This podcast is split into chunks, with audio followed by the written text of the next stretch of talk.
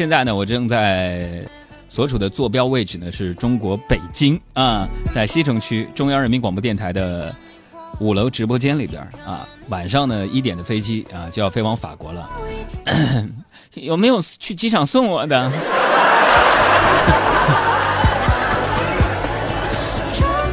这好像北京就是让我提前适应去法国的天气一样啊！突然就降温了啊，阴天刮风，还下起了小雨，体感指数不佳。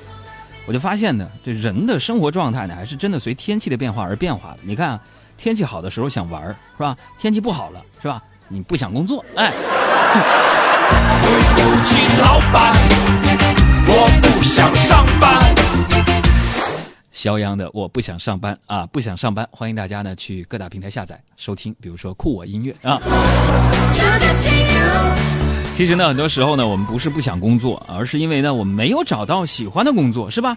你像我说最理想的工作是什么？有些人就说了，那个这个人活少钱多，不完全是啊。要我说最理想的工作啊，就是不是知名主持人，也不是明星大腕更不是什么科学家呀、警察、医生。你们杨哥，我从小呢就有一个简单的小梦想，就是想去重点高中当体育老师。为什么？我大侄儿在重点高中上学，那体育老师那是不用上课，工资照拿，还有寒暑假和法定假日，人家干啥去呀？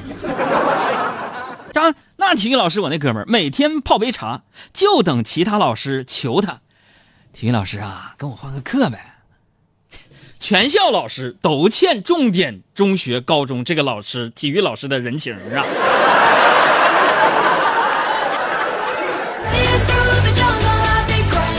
只可惜啊，这一切都是我的一个痴心妄想。为什么呢？已经做到一个知名主持人那是范儿上，你下不来了。因为上大学的时候，我的专业呢学的是园林设计啊，什么景观设计是吧？自然而然的，我的第一份工作是什么？你们猜吗？就是在设计公司。做园林设计工作，哎呦，那会儿呢，我跟你们讲一下啊，我是负责设计的啊，出图纸，经常呢要和做文案的姑娘配合，啊，但是做出来的东西呢，就有点貌合神离，啊，于是老板呢就找我们谈话，就说了，说你们俩，啊，要把感情投入进去，要你中有我，我中有你，要将对方当做自己的另一半。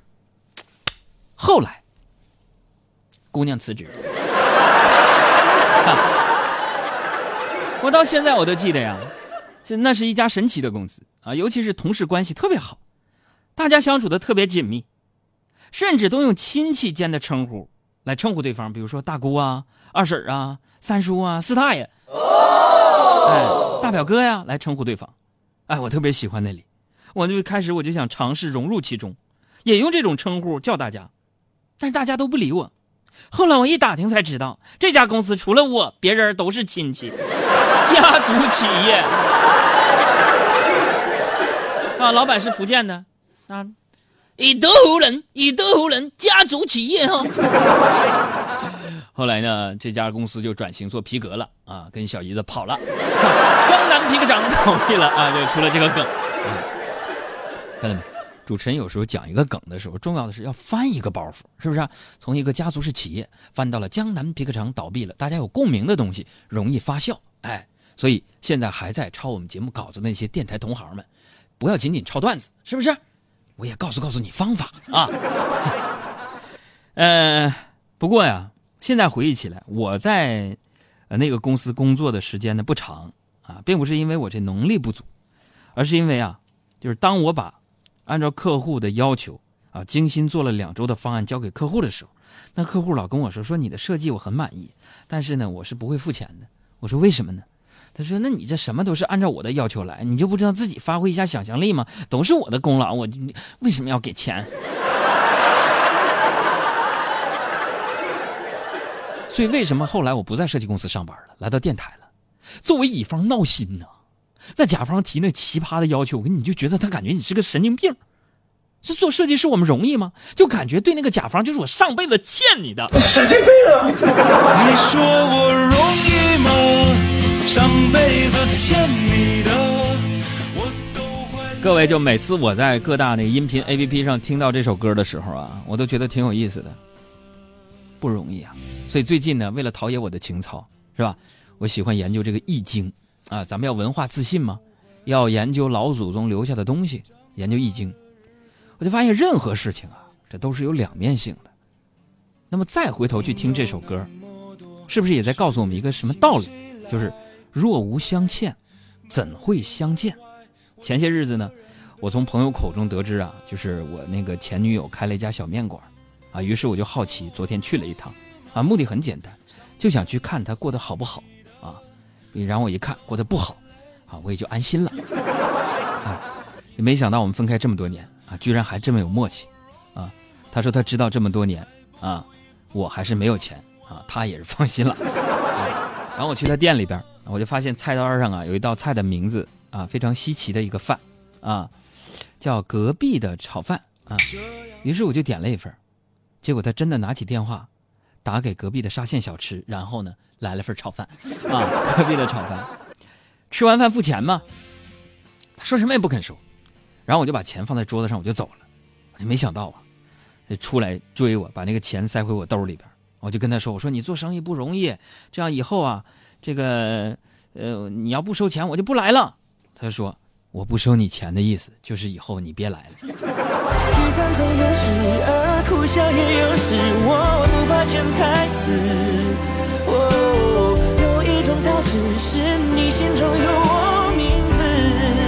所以你看啊，说到刚才这个这个事儿，朋友们是我瞎编的啊，不是真的啊。你这个，心里最爱的就是你们杨嫂啊，你们杨嫂正在驱车来电台接我的路上啊。媳妇儿，我去爱你。但是，虽然编的这个故事，你发现没有？就是说，人和人之间有的时候有矛盾，或者对一个事物的理解有偏差，是因为你没有懂得对方的欲望和他的潜台词到底是什么。明白明白？哎，这潜台词有的时候在官场上是暗语，生活当中呢，你要靠去猜，要靠悟。但中国人呢，都有一种就是说特有的语言，就是这个潜台词，是不是？啊潜台词呢，用在戏剧表达当中呢，是指那些就是说台词当中啊，你没有直接说出来，但是观众呢通过思考都能领悟出来的这个言语啊。用在生活当中呢，就是指在比如说一句话的背后隐藏的那些没有直接啊明白表达的这个意思啊。咱老话说什么叫这个这个锣鼓听音儿，说话听声啊，其实挺有趣儿啊。人呢，这个话有潜台词，往往是因为这个。有一些理由羞于启齿，于是呢，利用潜台词来表达这种羞于启启齿的想法。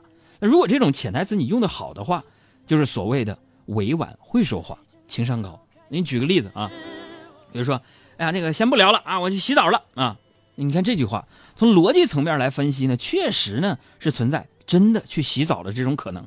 但是呢，在大家的经验指导之下，会默认的说我不想跟你聊了啊。这句潜台词这是成立的。啊，古话还有一个说叫端茶送客，哎，端茶送客的意思就是说呢，咱聊的有点没啥意思了，我把这茶杯往起一端，你应该明白，你就要走了，这是潜台词。还有呢，我听这个老梁老师啊，梁宏达先生呢给我讲过这样的一个故事，比如说呢，这个早些年呢，在天津呢还有这种小书馆啊，有一些说书的先生给大家讲这个三国呀、红楼啊这些的内容，哎。书馆跟现在的相声园子是一样的，比如说我们做脱口秀演出的时候呢，经常会有同行呢来这偷你的段子，偷你的活，哎，这时候怎么办呢？你比如说你在剧场演出的时候，你会发现呢，我讲段子的时候，这个人呢，我讲什么他都不乐，双眉紧锁，哎，这是在琢磨你的内容，在偷你的段子和抄你的段子呢。这个时候，一般老书馆里边的说书先生呢，他有一惊堂木，就是一拍这惊堂木，拍的时候呢，惊堂木是垂直于你竖着的。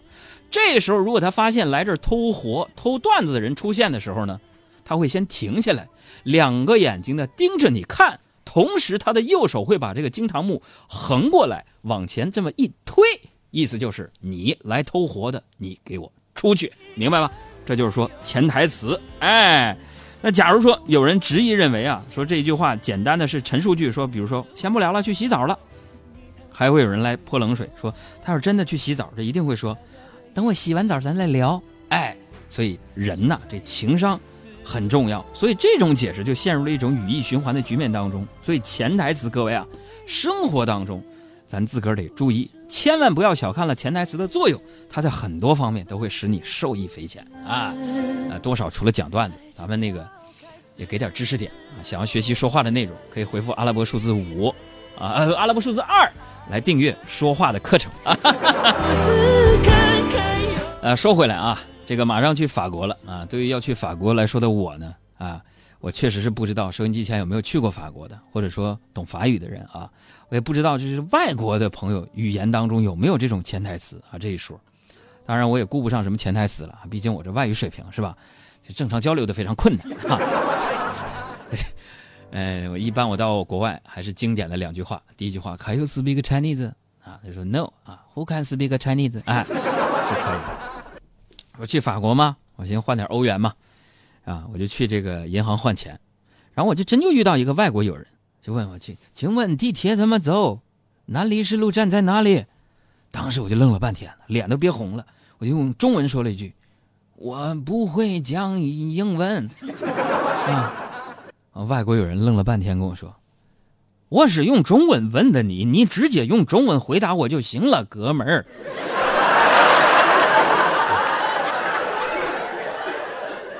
那你们看啊，这位外国友人用实力告诉我们，也用他的实际行动告诉我们，学好一门外语多重要，是吧？但是说到这儿呢，有人就得问了，说杨哥，你说这个潜台词啊，是不是就是套路啊？啊，各位啊，虽然这么理解呢，并不完全正确，但是现在这个社会当中也确实是一个充满套路的一个社会。比如说前几天我网上买了一件衣服，就有点大，哎，我就跟商家商量，我说你能不能给我换个货呀？客服就说了，说你可以先洗一下再穿，大小就刚好了，亲。然后我把这衣服洗了，还大，我就找客服，我说你好，这衣服大呀，我想换了。然后客服就问啊，这个衣服你洗过吗？我说洗了。然后客服跟我说，不好意思，亲，洗涤过的衣服我们不退不换。什么情况啊？这是什么情况？这是正品，高仿，九块九包邮吗？不过这事也无所谓了，是吧？毕竟有的时候咱们呢，啊，有些亏你必须要吃一次，你才能长记性。就像是如果你不去办一张贼贵贼贵的健身卡。你就永远会犹豫，说要不要再办一张健身卡？这不是我说呀，就健身这种事情啊，如果没有朋友监督或者是对手比较，你根本无法完成，好吗？啊，就像减肥这个事儿，我都杀杀了多长时间，好几个月了啊！最近有一些电视节目邀约我去主持，我这才激起我要去健身减肥的一种想法。为什么？你导演摄像一拍你，胖的跟个……是的，你说你难受，对不对？所以得有比较，或者有一些压力，你才有动力，是不是？昨天晚上我就回我爸我妈家呢，这快十点了，快十点我就在那看电视，看电视就看到我爸呀，在这蹑手蹑脚的在换鞋准备出门，哎，我就纳闷了，平时八九点钟就睡了，我说爸，你这么晚干啥去？我爸，说啊，没啥事嗯。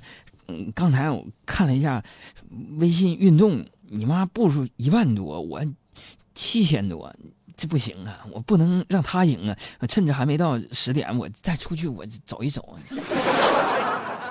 所以你看出没有？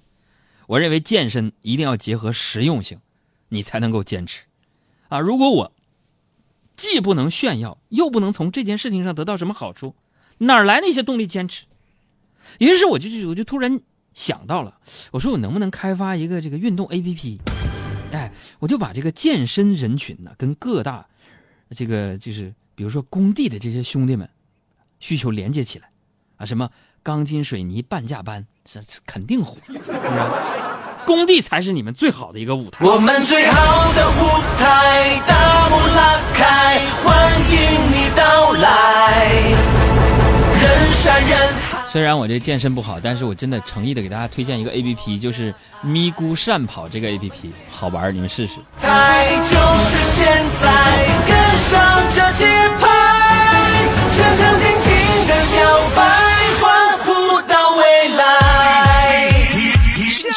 去逛街，走。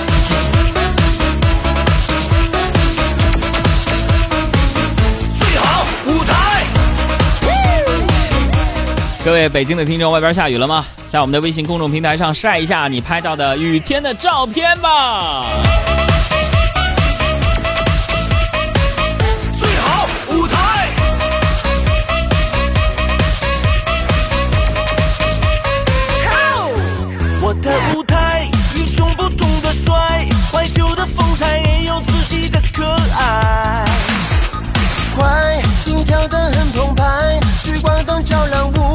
无限的未来。我的舞台，年轻就是王牌，大步向前迈，先把烦恼都抛开。乖，别害羞像现在，总会被青睐。我们最好的。减法生活，快乐加倍。大家好，我是海洋现场秀的快乐大使黄渤。大家好，我是海洋现场秀的快乐大使大鹏。海洋现场秀，开车路上快乐陪驾。关注节目微信公众号“海洋说”，减法生活，快乐加倍。大家好，我是黎明，欢迎大家收听海洋现场秀，释放幽默新能量，希望你们会喜欢。